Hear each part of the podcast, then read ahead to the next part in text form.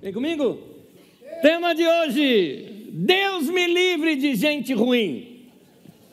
Quem nos ensina isso é Davi, e eu quero começar lendo Atos 13, 22, que diz assim: Depois de rejeitar Saul, levantou-lhes Davi como rei sobre quem testemunhou. Encontrei Davi, filho de Jessé, homem segundo o meu coração.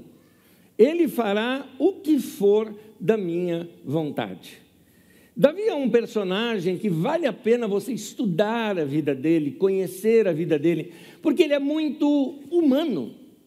Ele passa a sua humanidade para a gente de uma maneira que fica fácil a gente compreender. Ele não é do tipo super-herói inalcançável, aquele tipo de personagem no qual você olha assim como se você nunca pudesse chegar lá para ser igual. Ele mostra seus erros, ele revela seus pecados, ele abre seu coração.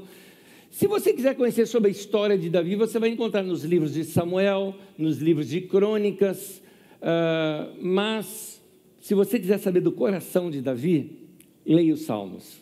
Muitos salmos que nós temos, não são todos, muitos salmos que nós temos foram escritos por esse homem. Ele era um poeta por natureza. Um homem que, no meio da pressão, abriu o coração e, ao abrir o coração, saiu uma canção. Nossa, até rimou aqui agora. Essa eu gostei. Mas vamos lá. Eu quero ler com vocês uh, um salmo, e nesse salmo eu vou analisá-lo ao longo do nosso ensino de hoje. Salmo de número 56. Salmo 56, o salmo inteiro, eu quero ler aqui com vocês, diz assim. Tem misericórdia de mim, ó Deus, pois os homens me pressionam. O tempo todo me atacam e me oprimem. Os meus inimigos pressionam-me sem parar. Muitos atacam-me arrogantemente. Mas eu, quando estiver com medo, confiarei em ti. Em Deus cuja palavra eu louvo, em Deus eu confio, não temerei. Que, me, que poderá fazer-me o simples mortal? O tempo todo eles distorcem as minhas palavras. Estão sempre tramando prejudicar-me.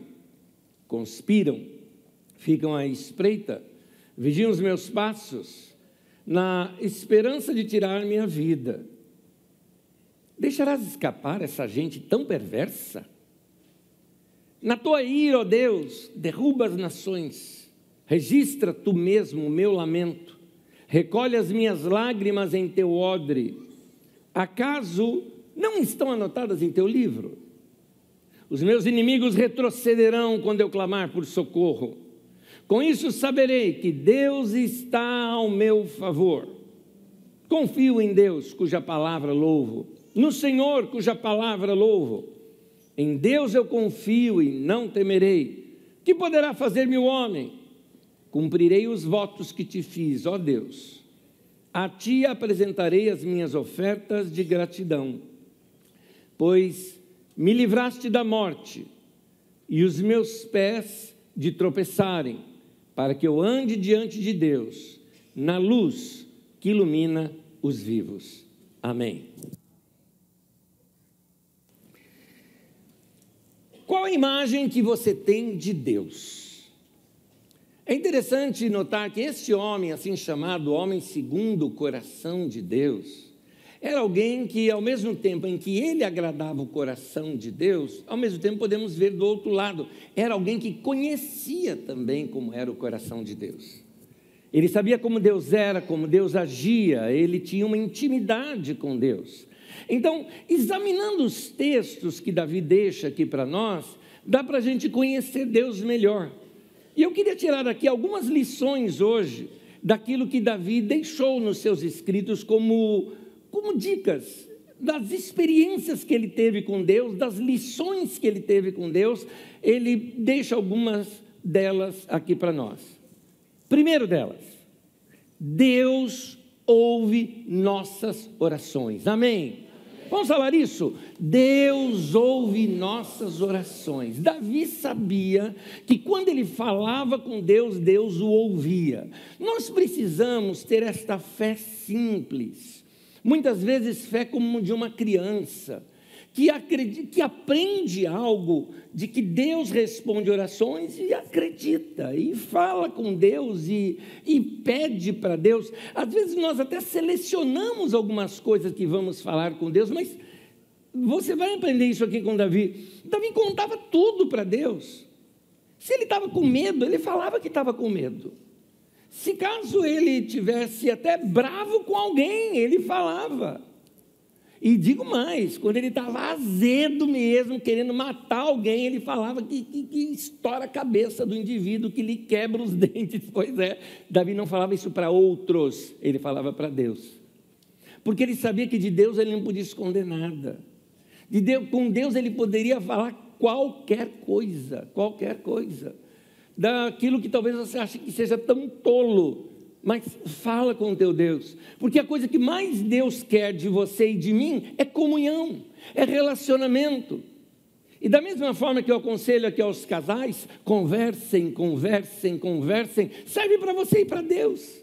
Fale com Deus o tempo todo, converse com Deus o tempo todo, abre teu coração para Ele. Deus é uma pessoa, e uma pessoa que quer se envolver no nosso dia a dia. Deus não é um Deus distante que criou o universo e sumiu lá para cima e deixou tudo funcionando e um dia ele volta. Não. É um Deus presente que caminha com a gente, que, que conhece o, como é o humano, conhece as nossas histórias, participa do nosso dia a dia. No Salmo 56, nós vamos encontrar algumas dessas declarações de Davi que vão nos ajudar muito na nossa vida de oração. Versículo 2 e 3 do Salmo que nós lemos. Os meus inimigos pressionam-me sem parar, mas eu, quando estiver com medo, confiarei em ti. Eu acho interessante a expressão de Davi dizendo: quando eu estiver com medo. Eu digo isso porque, no, principalmente para a nossa geração, que estamos sendo bombardeados por mensagens apenas positivistas, tudo vai dar certo, você é um escolhido de Deus, não é? é, é você não, não, não precisa sentir medo de nada. Sim, Davi tem momentos, muitas vezes, que ele diz: Eu não temerei. Mas ele fala: Mas quando eu tiver medo? Ele era realista. Meu irmão, se você pega, vai despretensiosamente num exame de rotina no médico, e daqui a pouco o médico te chama e fala: Olha, eu preciso te dar uma notícia, você está com câncer. Você vai me dizer que você não tem medo naquela hora? Uh, você passa por uma situação uh, onde você uh, fez algum investimento pessoal, sei lá, comprou um apartamento, por exemplo, usou todos os seus recursos, não é? se preparou para um futuro. Naquela semana, teu chefe te chama e fala, nem é teu chefe, né? Ó, oh, estão querendo falar com você no RH. Vai dizer que você não sente medo nessa hora do que, que eu vou fazer, como que eu vou fazer. Então, nós sentimos medo na vida. Agora, é interessante, o que Davi fazia? Ele falava isso para Deus. É para Deus que ele falava isso. Ele sabia que com Deus ele podia ser completamente transparente. Você pode chegar para Deus e dizer: ah, Eu tenho medo. Você pode chegar para Deus e falar: Eu não acredito. Você pode. Tem gente que tem medo de dizer isso para Deus. É bem o contrário. Deus já sabe. Você vai esconder de Deus. Tem que ser que nem aquele homem que o filho estava ali doente, ele levou o filho é, para os discípulos, os discípulos não curaram o filho, Jesus desce do monte da transfiguração, e aquele homem corre para Jesus e falou: Se o senhor pode fazer alguma coisa, faça. Jesus disse: Tudo é possível que crê. Você crê que eu posso fazer? O homem responde: Eu creio. Me ajuda na minha incredulidade. Ou seja, vamos colocar isso nas palavras de hoje. Eu creio, mas não creio também, não. Foi isso que o homem falou. O homem foi sincero.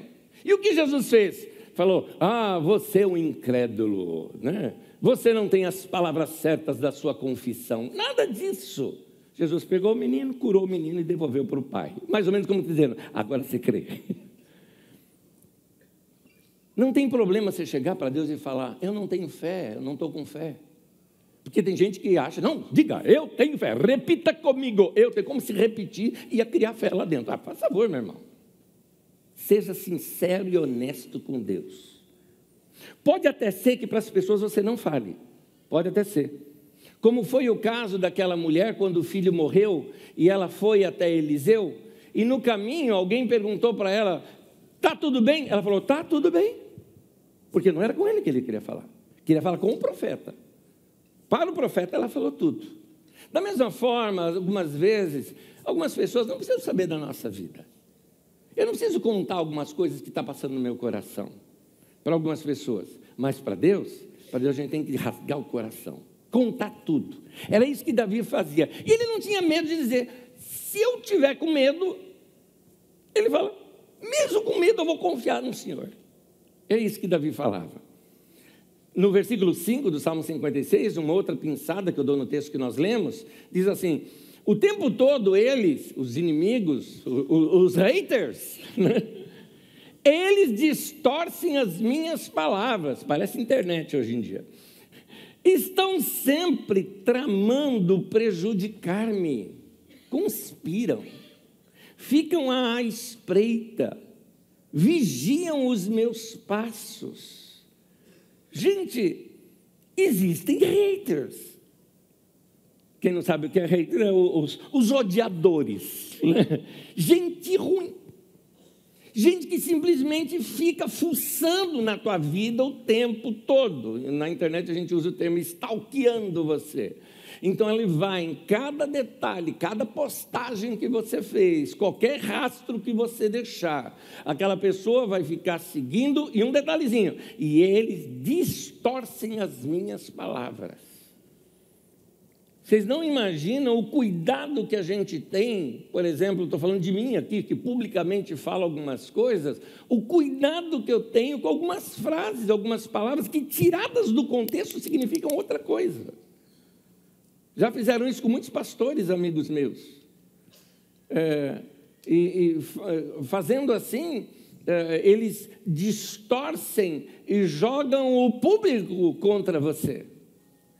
É, Provavelmente o seu ex já fez isso. Ex é aquele negócio, né? Se ex fosse coisa boa, Jesus não mandava mão próximo. Está fora do contexto que eu disse. Está fora do contexto. É, mas é, algumas pessoas, ela, elas te cercam, elas te vigiam, elas vão torcendo as suas palavras para, de alguma forma, machucar você. No versículo 8, Davi se abre com Deus dizendo: Registra tu mesmo o meu lamento. Note, Davi se lamentava com Deus, não ficava contando para todo mundo. Ele diz: Recolhe as minhas lágrimas em teu odre. Acaso não estão anotadas em teu livro? Faz muitos anos atrás que lendo esse salmo, posso até te dar a data data-se o ano, 1987. Eu estava vendo esse salmo e esse trecho em específico me marcou profundamente. Porque, primeiro, Davi está dizendo: O Senhor recolhe as minhas lágrimas no teu odre. Odre, um, um, um recipiente feito de pele de animal, que, quando é recipiente grande, é o que carrega os melhores vinhos mas o recipiente pequeno é para os melhores perfumes. Aquele lugar onde se guarda o, o perfume melhor que você tem. Davi está dizendo: é ali que o Senhor guarda as minhas lágrimas. E um detalhezinho: não estão todas elas registradas no teu livro? Em outras palavras, o Senhor percebeu cada lágrima que você derramou.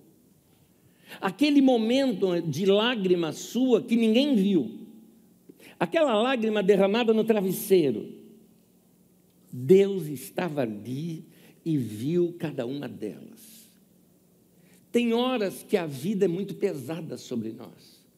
A gente aguenta um tranco, aguenta outro, aguenta outro, aguenta outro e vamos resistindo, mas tem uma hora que a gente desaba. Tem uma hora, uma hora que a gente fala, eu não aguento mais. É isso que Davi está dizendo. Davi está dizendo: Senhor, está demais. Qualquer coisa que eu faço, inclusive me perseguem injustamente, eu não fiz nada. E estão me perseguindo, querendo me matar.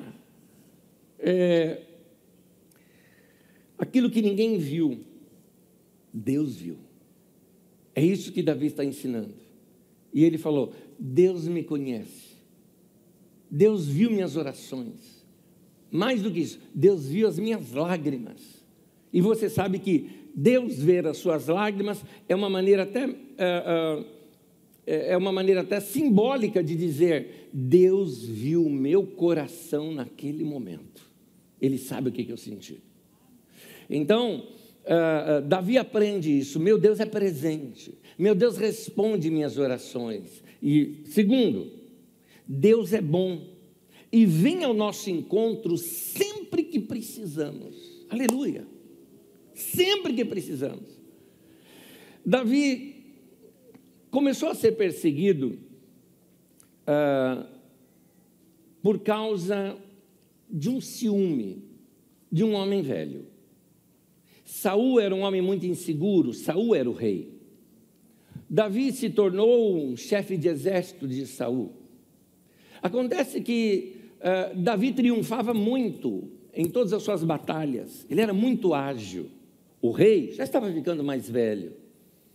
E esse rei começa a ficar com ciúmes, e o estopim desses ciúmes foi quando, voltando de uma guerra, as mulheres saíram nas ruas e começaram a dançar e fizeram uma cantiga dizendo: Saul matou os milhares, e o Saul achando o máximo, mas Davi os dez milhares. E aí o Saul, opa, peraí. Saul ficou com ciúmes. Ele não se tocou uma coisa, Davi era solteiro. Quem estava cantando eram as moças. Ele não se tocou. que é óbvio que as moças iam prestar mais atenção no cara solteiro do que no velho casado.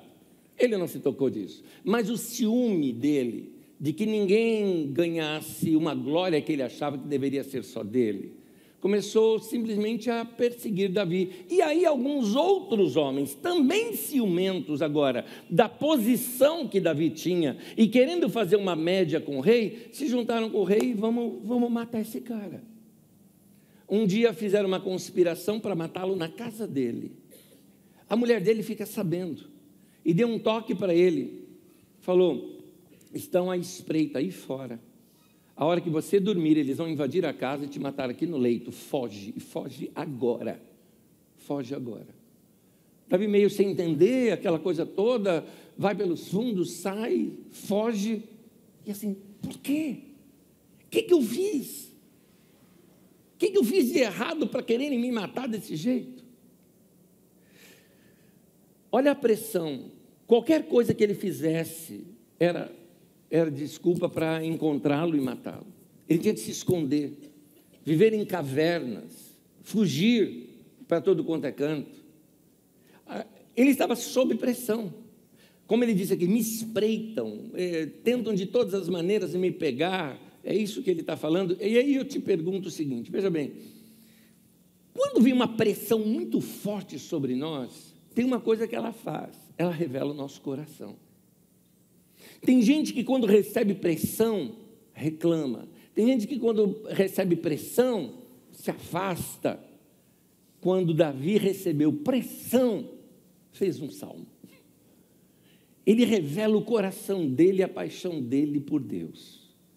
Um outro salmo de Davi, feito nesse momento, diz assim, apenas coletando aqui alguns versos desse salmo, Salmo 59, diz assim: Vê como ficam a minha espreita Homens cruéis conspiram contra mim, sem que eu tenha cometido qualquer delito ou pecado, ó Senhor. Mesmo eu não tendo culpa de nada, eles se preparam às pressas para atacar-me. Levanta-te para ajudar-me. Olha para a situação em que me encontro. Mas tu, Senhor, vais rir deles caçoarás de toda aquela gente. Ó oh, tu, minha força, por ti eu vou aguardar. Tu, ó oh Deus, és o meu alto refúgio, o meu Deus fiel. Uma outra tradução diz: O meu Deus, com a sua bondade, virá ao meu encontro e permitirá que eu triunfe sobre os meus inimigos. Eu acho lindo isso, porque ele diz assim: Meu Deus vai vir no meu encontro. É isso que ele vai fazer. O meu Deus irá no meu encontro. Deus luta por nós quando nós somos inocentes. Se você permanecer na palavra de Deus, se você andar com o Senhor, eu não te prometo que você não vai ter problema e que você não vai ter inimigos se você andar na palavra de Deus e ser fiel ao Senhor, eu não te prometo que você não vai passar por situações onde pessoas vão distorcer as suas palavras. Não é isso que eu estou te prometendo, mas eu te prometo, baseado na palavra de Deus, uma coisa: Deus vai lutar as suas causas, Ele vai tomar isso para si, Ele vai guardar você e vai guardar a sua vida, Deus vai te livrar de gente ruim. Perseguido por Saul,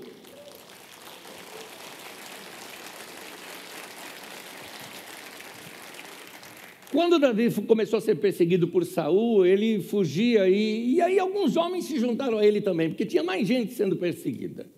E acabaram se encontrando pelos caminhos e formando um exército de um monte de gente uh, que estavam com problemas também, endividados, problemáticos, perseguidos, e esse foi o exército de Davi. E dentre os vários lugares, muitas cavernas ali naquela região, eles se escondiam nessas cavernas. Há várias ocasiões em que eles estavam em cavernas e o exército passando na porta da caverna. Imagina, quietos, lá no fundo da caverna. Imagine se aquelas cavernas bem grandes, é isso que eu estou falando. E eles percebendo aquele exército todo passando. Em outras palavras, se nos descobrirem aqui, morremos todos. Mas há uma ocasião que ela chega a ser cômica. Eles, fugindo do exército de Saul, eles se escondem numa caverna. O exército passa. Daqui a pouco eles escutam um barulho. Alguém entrando na caverna sozinho. Saul. O texto diz elegantemente que ele foi aliviar o ventre. Ou como diz a NVI, fazer as suas necessidades. Saul então tira o seu manto. Não precisa imaginar toda a cena, porque é horrível. E Saul está lá no seu momento, aquele momento sagrado, né, que ninguém gosta de ser interrompido. Agora você imagina os caras que estavam com Davi. E assim, Davi, Deus entregou Saul nas tuas mãos. Vai lá e ó, mata. Porque tem um detalhe: se Davi mata Saul, ele se torna rei. Ele se coloca como rei porque ele matou outro rei, então ele toma o trono desse rei. É assim que funcionava nos tempos antigos. E Davi diz: não, não, não vou matá-lo.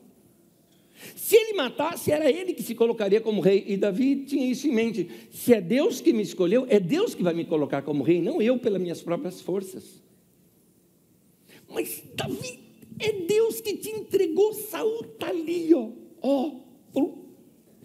Davi vai na espreita, talvez até quem sabe inicialmente convencido disso e depois no meio do caminho é que muda de ideia mas ele resolve chegar até o manto de Saul, corta um pedaço do manto de Saul e guarda para si. Saul sai de lá. Os outros homens estão dizendo: Davi, quieto, não vão fazer nada. Daqui a pouco o exército de Saul está lá longe. Davi grita ao longe. E as pessoas, ué, é o Davi, é o Davi. Ele fala: Saul, se eu quisesse te matar, eu já teria te matado. Mas eu não vou levantar a mão, porque você um dia foi ungido por Deus, eu não vou levantar a mão contra o ungido do Senhor. E ele falou: Olha aqui, um pedaço do seu manto. Gente, abrindo um parêntese, eu tenho uma mente super criativa, eu gosto de imaginar a cena. Algumas eu não quero imaginar, não. Mas se Davi cortou um pedaço do manto de Saul, que pedaço que foi? Às vezes eu fico pensando, será que não foi no traseiro? E o Saul andando com o traseiro ali aberto, sabe assim? E todos os guardas, sabe assim, querendo rir do Saul e não poder, porque era o rei. Ninguém falando nada. Olha o pedaço do seu manto, Saul. Coisa minha. Mundo de Bob. E Saul percebe naquele momento, você é muito mais justo do que eu. Chora, tudo mais, mas depois volta a perseguir de novo. Ah, Deus nos livra de gente ruim. Mas a minha pergunta para você é o seguinte: quando Deus virar o jogo, você vai ser gente ruim para aquele outro que foi ruim para você? Você vai descer no mesmo nível daquela outra pessoa? A pessoa te criticou pela internet, você agora pegou um, um, um, erro da vida daquela pessoa, você vai publicar e fazer igual a ela? Se Davi matasse Saul para assumir o trono, Davi seria rei Saul II. Um rei segundo a ordem de Saul, mas não um rei chamado por Deus e colocado por Deus. Ele mesmo se colocaria no trono. Então, ah, Deus, Deus reverte situações na nossa vida. Mas até nessas reversões, é uma chance, como eu disse, quando vem a pressão, a pressão pode ser negativa, mas pode ser uma pressão positiva, como era essa agora. Davi, está aí, está nas suas mãos. Deus está mostrando que Ele vai pôr você no lugar de Saul. Então mata o Saul. Davi falou: não, isso eu não vou fazer. Isso eu não vou fazer. A chance dele de se vingar, Davi entendeu: a vingança pertence ao Senhor e não a mim. Era isso. Alguém que conhece um Deus que faz isso, precisa permitir que essas verdades comecem a limpar e lavar o seu coração de toda maldade. Davi entendia que Deus havia sido muito bom para ele. Davi, passado alguns anos, Saul morre. Saul, na verdade, se matou. Ele perdeu a guerra, ia ser alcançado pelo exército inimigo. Ele mesmo se matou por uma questão de honra para não ser morto por soldados inimigos. E então Davi era o homem para assumir o lugar de Saul. Inicialmente assume na tribo do sul, depois, mais tarde, nas tribos do norte. E aí todo Israel seguiu o rei Davi. Davi agora não era mais um menino, já era um homem. Davi não era mais um pobrezinho fugitivo, era um homem rico, era um homem poderoso. Davi não era mais agora um soldado que obedecia ordens, Davi era agora o rei. Davi estava no topo da vida. E a primeira coisa que ele pensa é: eu quero fazer algo para Deus. Então, se tem uma coisa para a gente descobrir no coração de Davi, nós já descobrimos, ele era um homem que acreditava que Deus respondia às suas orações. Outra, segunda coisa, ele acreditava que Deus é tão bom e que sempre vem ao nosso encontro quando nós mais precisamos. Mas a terceira verdade, retribua algo de coração para Deus. Essa é a lição que Davi está falando para mim e para você hoje aqui. Faça algo para Deus. Quem tem essa visão de que Deus é um Deus bom, que Ele sempre está conosco, ele se sente impelido naturalmente de fazer algo para Deus. Conta-nos na história uh, dos morávios. Eu estou pensando aqui, talvez seria Conde de Zinzendorf. Obrigado. Meu uh, auxiliar ali, meu, meu teleprompter aqui de história, Rui. Uh, Conde de Zinzendorf, uma vez, ele viu um quadro. E este quadro tinha Jesus crucificado. E a frase que havia nesse quadro, cujo eu me lembro no, no Inário dos Batistas, no hino 92, dizia: morri na cruz por ti. Que fazes tu por mim? Zinzendorf foi baqueado por aquela frase. Ele, pensando, sou um homem rico, nunca fiz nada por Jesus. Ele então começa a acolher refugiados protestantes, não é? Na, nos seus territórios, dando a eles terreno, plantação, vamos reunir esse povo, e eles criam ali um relógio de oração. Por 100 anos não ficou uma hora sequer sem alguém orando. Pedindo para Deus para tocar as nações do mundo. Quem sabe, como resultado dessas orações, foi que você veio se converter muitos anos depois. Então, a pergunta é que eu deixo para mim e para você. Se nós olharmos para trás e ver tantas coisas que Deus já fez por nós, a pergunta que fica é: o que nós fizemos para Ele? A Bíblia diz: ninguém compareça perante o Senhor de mãos vazias. Um dia eu e você vamos morrer e comparecer frente a frente com o nosso Senhor. O que, que eu vou apresentar para Ele? Qual vai ser a minha oferta de gratidão para Deus naquele momento? O que eu fiz para Deus com a minha vida, vida que Ele me deu? Davi queria fazer algo para Deus. Salmo 56, versículo 12, diz assim: Cumprirei os votos que te fiz, ó Deus, a ti apresentarei minhas ofertas de gratidão. Assim que ele assume como rei, uma das coisas que Davi faz é que ele percebe que a arca da aliança, lá dos tempos de Moisés, que caminhava com o povo no deserto, que era o símbolo da glória de Deus, estava tinha sido roubada pelos filisteus e depois trazida ali pelos uh, pelas arredores ali uh, de Israel, mas estava na casa de um homem. Davi fala: Nós vamos buscar essa arca e vamos trazê-la para o centro, para a capital para o local principal, que era Jerusalém, e tem mais. Davi traz a arca, faz um cortejo com a nação inteira, ele envolve a nação toda em adoração a Deus, num grande cortejo, ele mesmo vem dançando na frente da arca, ele mesmo fez instrumentos musicais para serem tocados diante da arca, ele introduz a música na adoração, até então você não tem música na adoração. Nesse momento em diante, a música entra como parte da adoração, e aquela arca que ficava confinada numa tenda que somente ali uh, Moisés ou Arão tinha acesso a ela, ou quando ela vinha em público em momentos de guerra nos ombros dos levitas, agora era colocada numa grande tenda aberta, na qual o povo todo, em procissão, passava ali pela arca, via a arca da aliança e adorava a Deus, cantando cantos que Davi havia feito para serem cantados naquelas procissões. Você vê um homem que simplesmente, de tanta paixão que ele tinha por Deus, ele contagia uma nação inteira a adorar a Deus. Uma nação inteira passa a adorar a Deus por causa da, do coração desse homem.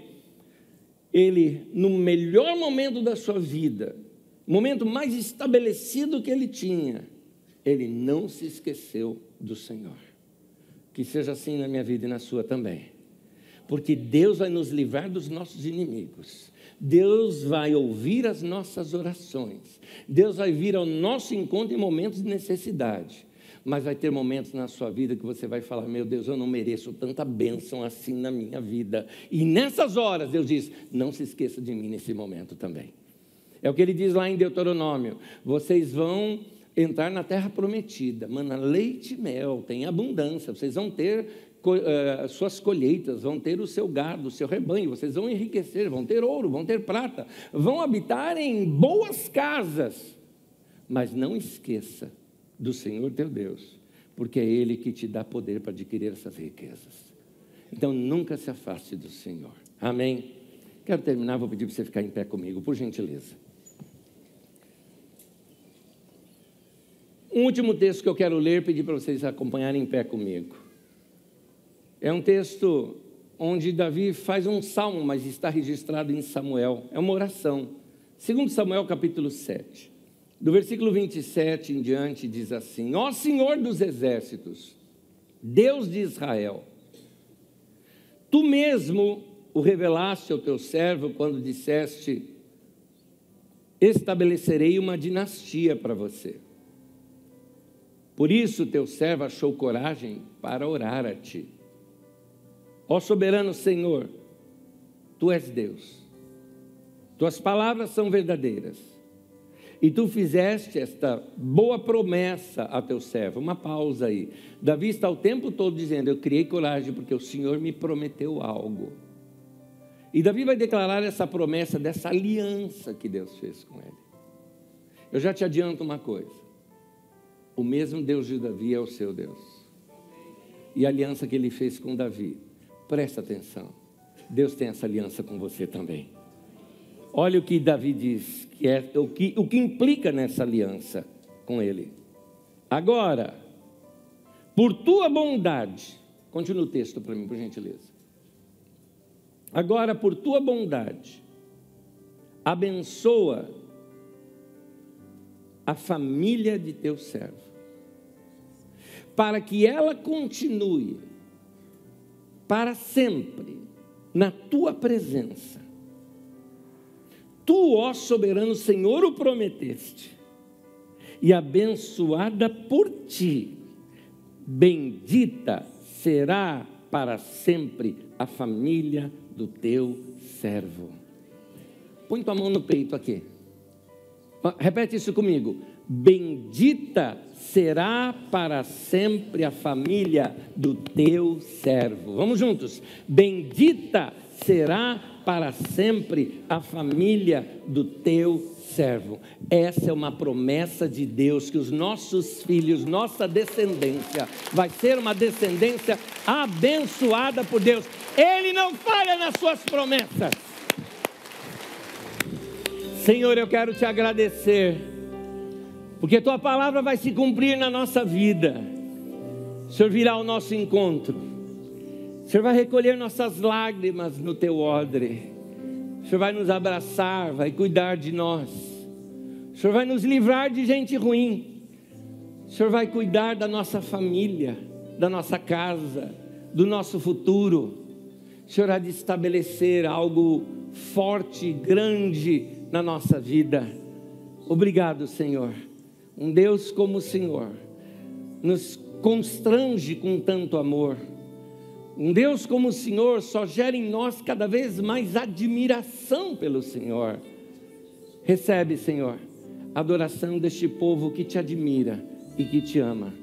Em nome de Jesus. Ao nosso Deus, a nossa admiração, o nosso louvor a nossa celebração, nossa gratidão a Ele. Bom é o Senhor.